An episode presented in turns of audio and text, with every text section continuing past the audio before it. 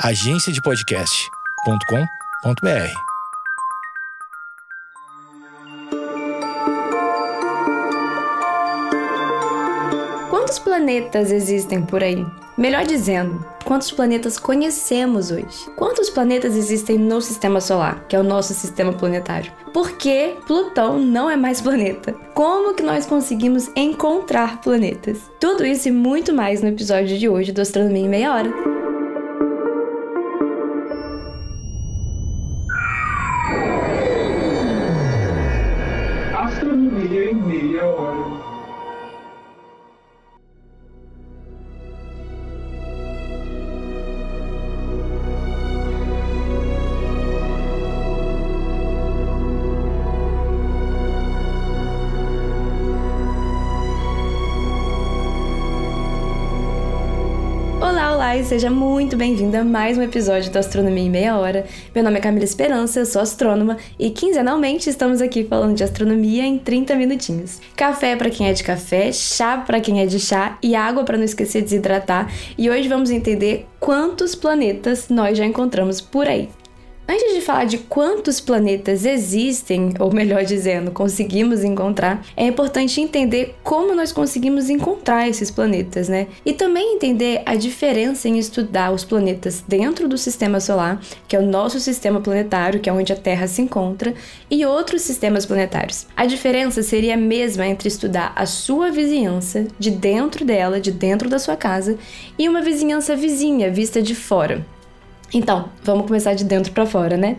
O sistema solar. No sistema solar existem oito planetas, sendo quatro rochosos e quatro gasosos, em torno de 200 luas e inúmeros corpos pequenos. Nós conhecemos muitos detalhes do sistema solar, o que faz sentido, claro, porque nós estamos dentro dele. A gente consegue estudar todos esses objetos bem e em detalhes. Se vocês pensarem, os objetos astronômicos mais próximos da Terra são os objetos que estão dentro do sistema solar, a nossa vizinhança. Então sabemos muitos detalhes. Claro, ainda tem muita coisa para descobrir, mas quais são os objetos que a gente consegue estudar com mais detalhes. Mas esse episódio não é sobre o sistema solar, né? Então vamos focar nos planetas. Aí, claro, você deve estar tá pensando, você deve estar tá me xingando, falando: oito planetas e Plutão. Por que Plutão não é mais planeta? Ele explodiu? Ele fugiu? Ele foi expulso do sistema solar? O que aconteceu? É, gente, pela classificação oficial da União Astronômica Internacional, a partir de 2006, Plutão não seria mais classificado como planeta. E aqui vem um choque de realidade já tem 15 anos, vamos superar. Mas prestem atenção que estamos falando só de uma classificação humana, como nós, seres humanos, classificamos objetos. Se de hoje para amanhã eu decido que árvore não chama mais árvore, chama blá blá blá, não mudou nada para a realidade do objeto, né?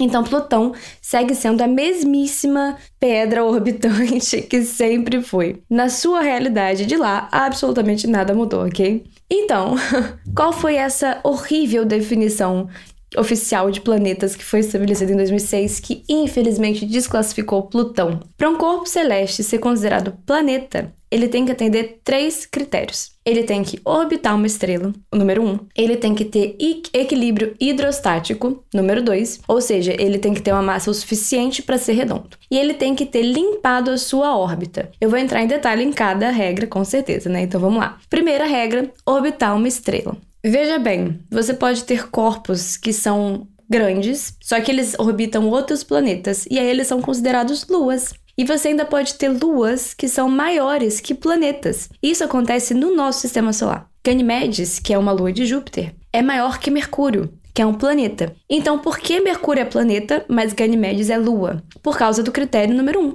Você precisa orbitar uma estrela e Ganymedes orbita um outro planeta. E aí nós vamos para o critério número 2. Precisa ter equilíbrio hidrostático. Como eu disse, ele tem que ter massa o suficiente para ser redondo. E quem não se encaixa nesse critério? Ah, por exemplo, os asteroides, cometas. Eles não são redondos, eles são pequenos. E você pode estar se perguntando: o que ser redondo tem a ver com equilíbrio hidrostático, que tem a ver com massa? Isso acontece porque quando um corpo tem massa o suficiente, gravidade o suficiente, ele vai adquirir um formato redondo para entrar em equilíbrio. Com um formato redondo, a força da gravidade é a mesma em todos os pontos da superfície, ou quase a mesma, né? Você tem algumas pequenas variações, como montanhas, crateras, etc. Mas então, para ser um planeta, precisa ter massa o suficiente a ponto de ser redondo. Por fim, o último critério é ter limpado a sua órbita. Isso significa o quê? Ser o astro principal da sua órbita ao redor da estrela. Bem diva, achei assim, super diva.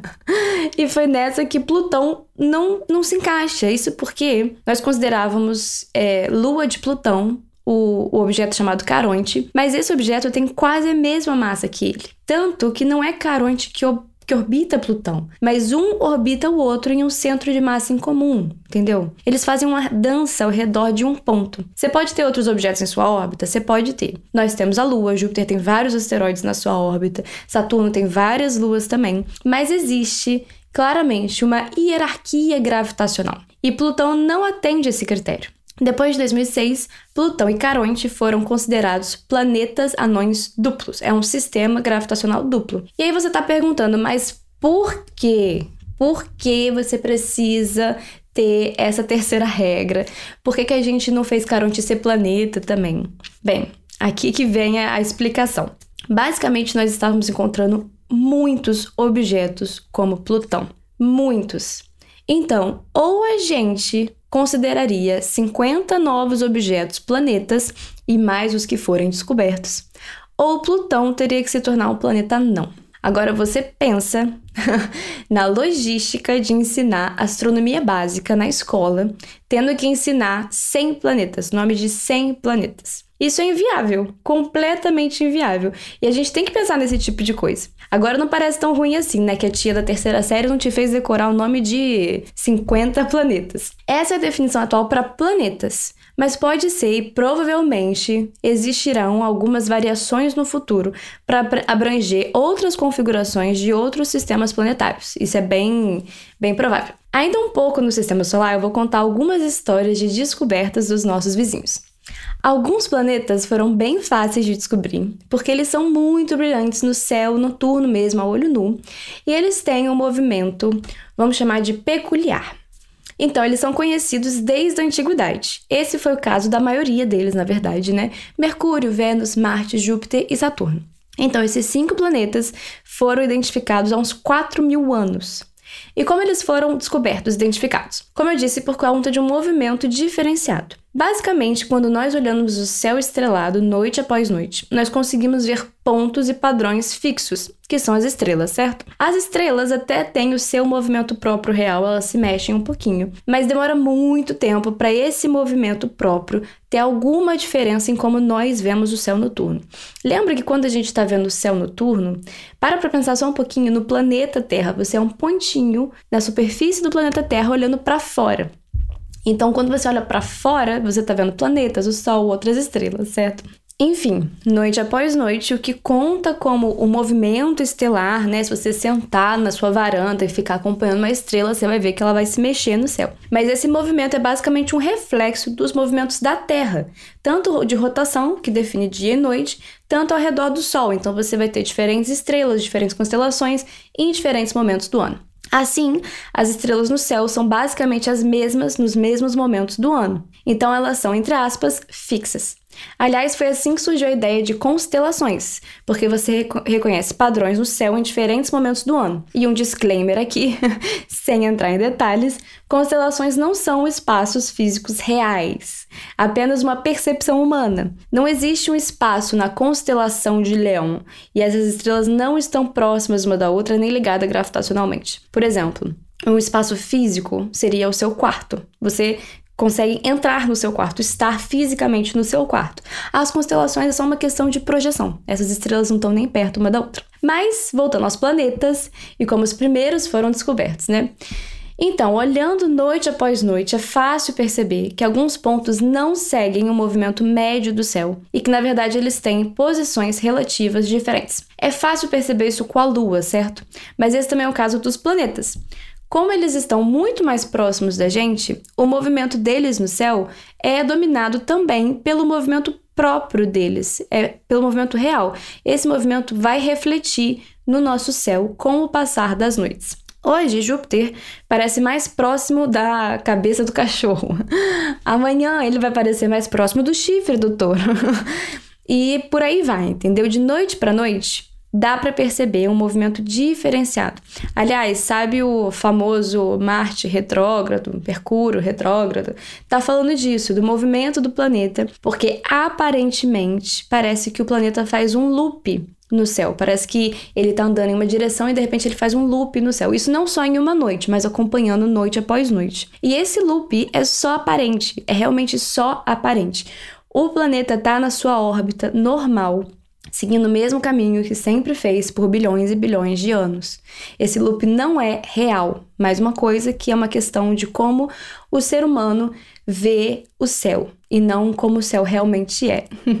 Mas se você nunca percebeu esse movimento diferenciado, não é difícil. Em um desses aplicativos de guia de céu noturno, você consegue achar aplicativo que você aponta para o céu e ele te fala: essa aqui é tal estrela, esse aqui é tal planeta. É muito legal. Então você pode procurar assim qual é a posição de Júpiter e Saturno, que são super brilhantes, é fácil acompanhar. E aí você vê noite após noite. É perceptível que em uma noite eles vão estar próximos de determinada estrela, em outra noite ele vai estar próximo de outra estrela, ele vai mudando a posição. Então é assim que esses cinco planetas foram identificados. Aliás, planeta, a palavra planeta deriva do grego e basicamente significa vagabundo ou errante. Errante pelo fato de que esses astros não seguiam o movimento médio do céu.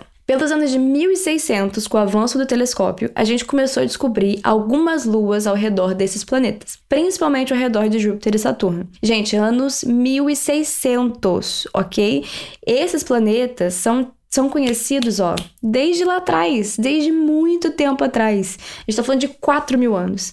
E aí, só quando veio o avanço tecnológico do telescópio que a gente conseguiu começar a descobrir mais. O legal é que nessa época a gente ainda não conhecia todos os planetas do sistema solar, mas a gente estava começando a descobrir algumas luas. Hoje sabemos que além de Saturno, temos também Urano e Netuno, certo? Além assim, fisicamente, mais distante. Então, com o avanço do telescópio, se tornou possível conhecer esses planetas. Urano foi o primeiro. Ele foi observado algumas vezes e várias vezes ele foi confundido.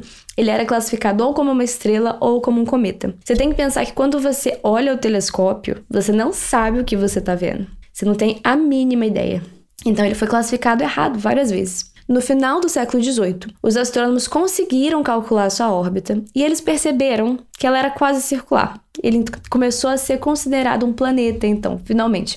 Por causa das propriedades físicas, faria mais sentido ele ser um planeta do que uma estrela ou um cometa ou qualquer outra coisa. Então, essa foi a primeira vez em muito tempo que as fronteiras do sistema solar eram expandidas. Você tem noção disso?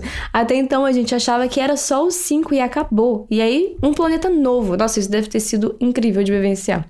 Mas elas foram expandidas pela primeira vez por pouco tempo porque depois foi a vez de Netuno que tem uma descoberta super especial. Uma vez que Urano foi reconhecido como planeta, sua órbita começou a ser bem detalhada, super bem detalhada. Acontece que a posição de Urano não concordava com os modelos físico-matemáticos. Estava sempre um pouquinho adiantado ou um pouquinho atrasado. E a gente está falando de modelos que descreviam muito bem todos os planetas, ok? Então a hipótese mais simples é que existiria outro corpo celeste perturbando a órbita de Netuno. E, estudando essas variações, seria possível saber qual a posição desse objeto. Então, a existência de Netuno foi comprovada primeiro matematicamente. Eu acho isso incrível. Aliás, aqui fica um salve para matemaníaca. Aliás, escutem qual Júlia disse isso. Algum tempo depois, ele foi finalmente observado. A história atrás disso tem todo um drama, porque na hora de dar os créditos dos astrônomos, rolou até um roubo de propriedade intelectual. Do tipo, literalmente, roubaram anotações, os papeizinhos que estavam anotados. A fofoca histórica eu vou deixar pro Vitor contar depois. Bem, como todo mundo tem um amorzinho por Plutão, eu também vou contar aqui rapidinho como que ele foi descoberto. Assim como Netuno perturbava a órbita de Urano, Plutão o perturbava de Netuno também. No século XX, teve o desafio de encontrar o nono planeta, apelidado de Planeta X. Então, sabiam que tinha algo ali por causa dessas perturbações, é a mesma história. Mas, infelizmente, a astronomia tem algumas histórias que são tristes, como o fato de um astrônomo chamado Lowell, que dedicou um grande tempo da sua carreira procurando por Plutão e morreu antes de reconhecê-lo. Reconhecê-lo porque, na verdade, ele chegou a fotografar Plutão duas vezes, mas ele não sabia. E ele morreu sem saber que ele tinha encontrado o que ele estava procurando. Fica como lição de vida. Às vezes, você já encontrou Plutão. A descoberta oficial de Plutão foi em 1930. Ok, essa é brevemente a história de como encontramos os planetas no sistema solar. E os planetas fora do sistema solar? Bem, essa vai ser a segunda parte do episódio. Momento de um pequeno break, corre lá que a gente volta já já.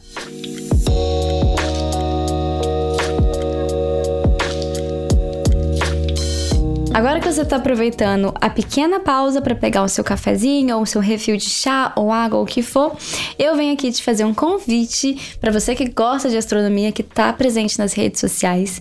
Você tem um monte de astrônomo presente nas redes sociais, tanto no Instagram quanto no Twitter. E você tem no Twitter alguma, alguns projetos de divulgação científica. Então eu venho aqui te convidar para dar uma conferida depois. Alguns dos projetos são Astromini BR, a Astromini BR é, tem a ideia de trazer uma curiosidade científica com poucas, com poucos tweets para você saber um pouquinho mais sobre astronomia no seu dia a dia. Além disso, semanalmente a gente tem uma coluna na Tecmundo reunindo as astrominis com maior alcance da semana. Então você tem a Astromini BR, você também tem a Astrotred BR. A Astrotred tem a ideia de passar um conhecimento de astronomia mais profundo com vários tweets, de uma forma super descontraída, gente, é para todo mundo, viu? E você também tem o Astro Astro Quiz BR, que é basicamente o que diz o nome. Você tem quiz sobre astronomia para testar os seus conhecimentos de astronomia. Tudo isso no Twitter, gente. Todos esses, é, todos esses projetos têm perfis próprios e você tem vários colaboradores, vários astrônomos que criam o conteúdo para esses projetos. Então, você que está presente no Twitter, dá uma conferida lá, procura por esses projetos de novo. Astromini BR, Astrotred BR e Astro Quiz BR e aproveita todo dia um pouquinho de astronomia na sua timeline.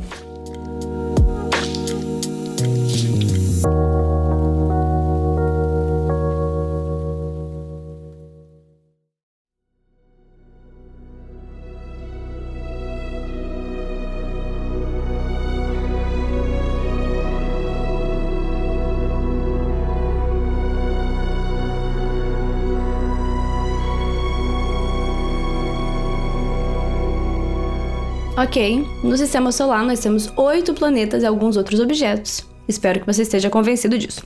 E fora do sistema solar?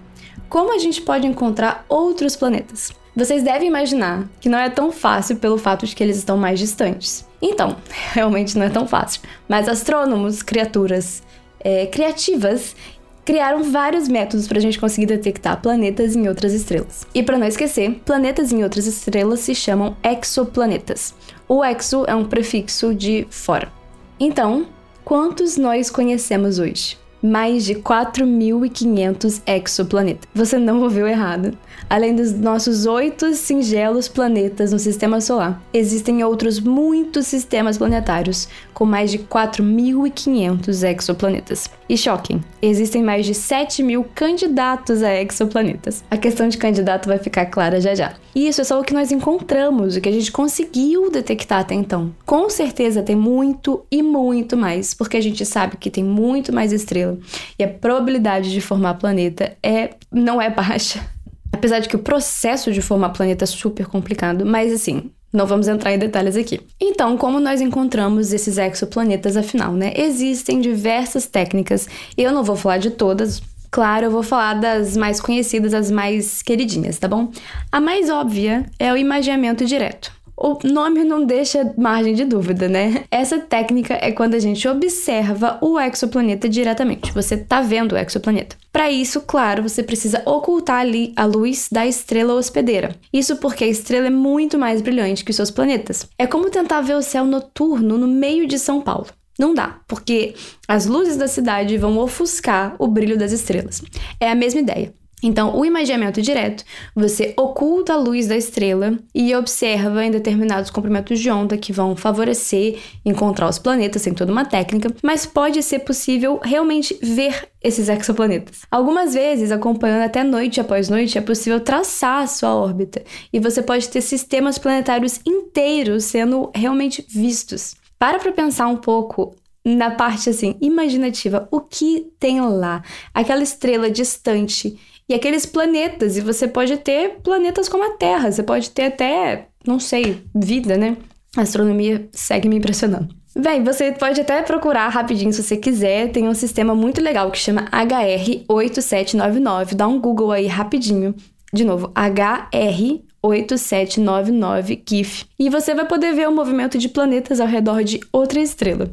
O segundo método é o de velocidade radial. Talvez esse precise um pouquinho mais de imaginação, mas fica comigo aqui. O que acontece? Quando um planeta é grande o suficiente e ou está próximo o suficiente da estrela, ele afeta o movimento da estrela. Isso acontece aqui no sistema solar, por exemplo, por causa de Júpiter. Como ele afeta o movimento? A estrela passa a orbitar um ponto também. Então, ao invés dela ficar paradinha no centro perfeito do sistema planetário, ela vai ter uma pequena orbitazinha. Geralmente, esse ponto é super perto do centro perfeito do sistema solar. Então, ele é tão perto que é menor que o raio da estrela. Acontece que esse bamboleio, né, a estrela passa a fazer um bamboleio, vai afetar como enxergamos essa estrela. Isso acontece por causa do movimento Doppler. E aí fica aqui, né? Escuta lá o primeiro episódio que eu explico o que, que o movimento Doppler afeta na observação. Esse bamboleio é entendido pela gente meio que como um vai e vem da estrela, entendeu? Um tal de se aproxima e se afasta. E isso é visto na própria luz da estrela. Ao se aproximar, a luz da estrela se desvia um pouquinho para o azul e ao se afastar, ela desvia um pouquinho para o vermelho. Então a gente vê essa diferença no movimento da estrela. Isso é por conta do Doppler. Então, agora pronto, você identificando as estrelas que isso acontece, que tem esse bamboleio, você consegue inferir a presença de um planeta. Bum! Lembrando que na ausência de outros corpos, essa estrela estaria perfeitamente parada. Mas pode ser só planeta? Não. Pode ser a presença de outra estrela, pode ser a presença de uma anã marrom, a presença de um pequeno buraco negro, qualquer corpo, qualquer corpo com massa pode afetar o movimento da estrela. E aí depende das propriedades físicas desse segundo corpo para entender o que, que é. A gente consegue derivar isso tudo a partir das leis da física que a gente conhece, aplica no sistema que você está observando, e aí você vai entender. Se for um corpo muito massivo e está super perto da estrela, com certeza não é o planeta, deve ser alguma coisa como um buraco negro. Aí, se for uma anã branca, você consegue observar em determinados comprimentos de onda. Você tem toda uma técnica para ter certeza se é ou não é, um buraco. Um, desculpa, um planeta. Aliás, a primeira detecção confirmada de um exoplaneta, que resultou em um Nobel de 2019, foi usando essa técnica. A observação foi feita em 6 de outubro de 1995 pelos pesquisadores de, da Universidade de Geneva, Michel Mayor e Didier Queloz. Ambos dividiram o Prêmio Nobel de Física de 2019 pela descoberta. E o famosinho que foi descoberto, a estrela da noite, a estrela não, o planeta da noite, foi o exoplaneta 51 Pegasi B, orbitando a estrela 51 Pégase. Aliás, é assim que funciona a nomenclatura de exoplanetas. Você vai ter o nome da estrela, no caso, 51 Pégase. E aí, a partir do momento que você vai descobrindo é, exoplanetas, você vai adicionando letras. Então, o primeiro descoberto chama 51 Pégase B, começa pela letra B, porque entende que o A é a estrela. O A é como se fosse, não sei, o zero. E aí, se você descobre outro, vai chamar 51 Pegasus C ou D e por aí vai. Só que é importante entender que isso é pela ordem de descoberta. E por que isso? Porque se fosse, por exemplo, pela distância da estrela, você ia ter muita confusão. Vamos supor, você descobre primeiro um planeta que está mais distante, você põe o nome P. E aí depois alguém descobre um que está mais perto. E aí tem que mudar o nome do que já foi descoberto. E aí você tem um monte de descobertas científicas associadas àquele nome. E aí, se você troca de nome, aí outro agora que chama Pegasus B, você vai ter toda uma confusão, com certeza, porque tem que lembrar que ciência é uma coisa bem orgânica, espontânea que está acontecendo agora. Então, a convenção é nomear a partir da descoberta, ok? A última técnica que eu vou falar hoje é o trânsito planetário. Esse fenômeno se dá quando um planeta passa na frente de uma estrela, bloqueando parte da sua luz. É mais ou menos a ideia, sei lá, de um eclipse entendeu? Um passa na frente do outro, bloqueia um pouquinho da luz. E ele, esse fenômeno também acontece no sistema solar, não é nenhuma novidade. Ah, você tem os planetas que são mais internos que a Terra, do nosso ponto de vista. Em alguns momentos eles passam na frente do Sol e eles bloqueiam uma parte do Sol e você consegue até ver, tem imagens fofíssimas disso, dá para procurar. Se você procurar trânsito de Mercúrio, você vê assim vários pontinhos, é muito bom. Aliás, o trânsito planetário permitiu calcular várias coisas, é, com Vênus passando na frente do Sol, Mercúrio passando na frente do Sol, você conseguia medir o tamanho do Sol. Tem um livro super legal sobre isso que chama Caçadores de Vênus que é um relato real, é, é como se fosse um documentário de como aconteceu os estudos, o trânsito, é muito legal. E envolve, claro, o mundo inteiro. Então, o trânsito planetário ele também acontece aqui, é, com Vênus e Mercúrio. E como que a gente consegue, né, tipo, observar isso em outras estrelas? Porque a gente não tem a resolução espacial para ver de fato um pontinho passando, né? Tipo, tá muito distante. A gente monitora a luz da estrela. Então você tem um, uma luz mais ou menos constante da estrela. Não é constante, porque, por exemplo, quando você tem manchas estelares, vai alterar um pouco, mas é mais ou menos constante. E aí, de repente, você tem uma queda nessa luz, uma queda nesse brilho. Você tem a queda e depois sobe. E depois de um tempo, você tem de novo a queda e depois sobe. Acontece que se essa queda for periódica, você entende que tem alguma coisa orbitando aquela estrela, né? E aí o que acontece é que você tem a primeira queda, você tem aí um candidato. Aí você continua monitorando a estrela. Aí você tem a segunda queda.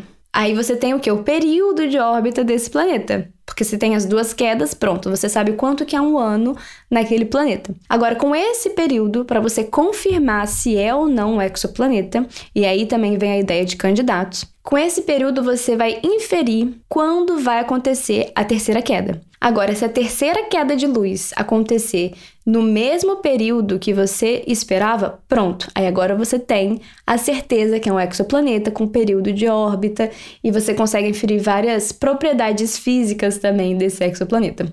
É muito legal. Aliás, essa técnica ela foi assim a primeira responsável pelo boom de detecção de exoplanetas com o telescópio espacial Kepler. Por quê? Imagina observar uma estrela uma estrela individualmente, o brilho dela para ver se tá, né, variando ou não. Porque pensa só, gente, a órbita da Terra é um ano, mas dos outros planetas mais distantes, nossa, pode demorar 600 anos. É impossível, né?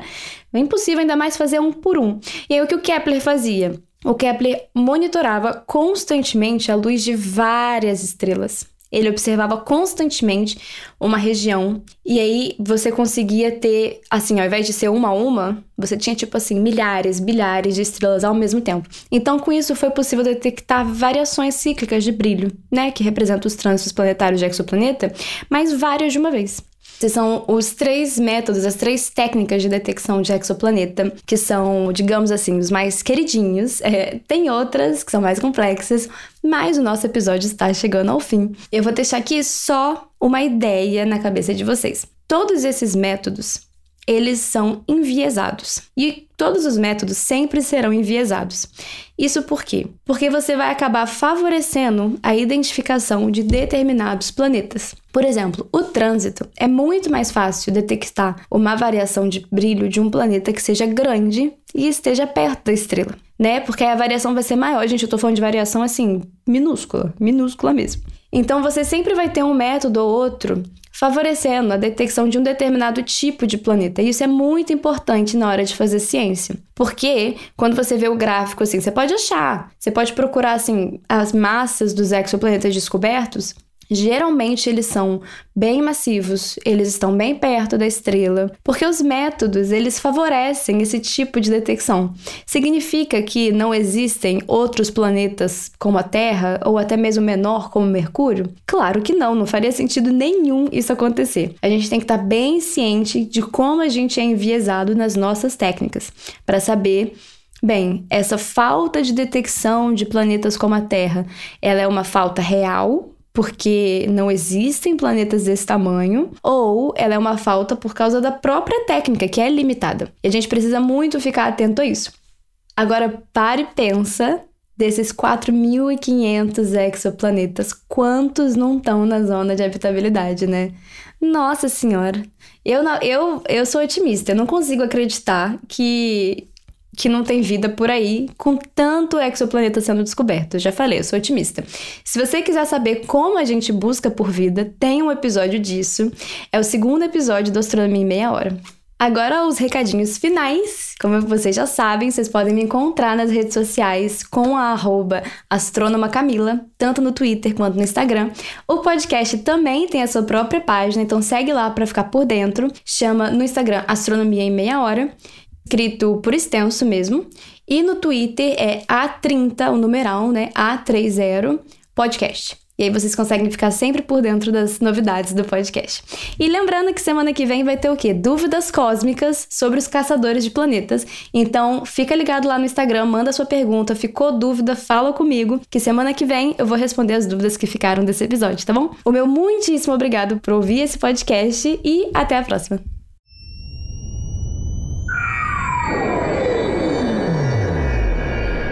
Astronomia em meia hora.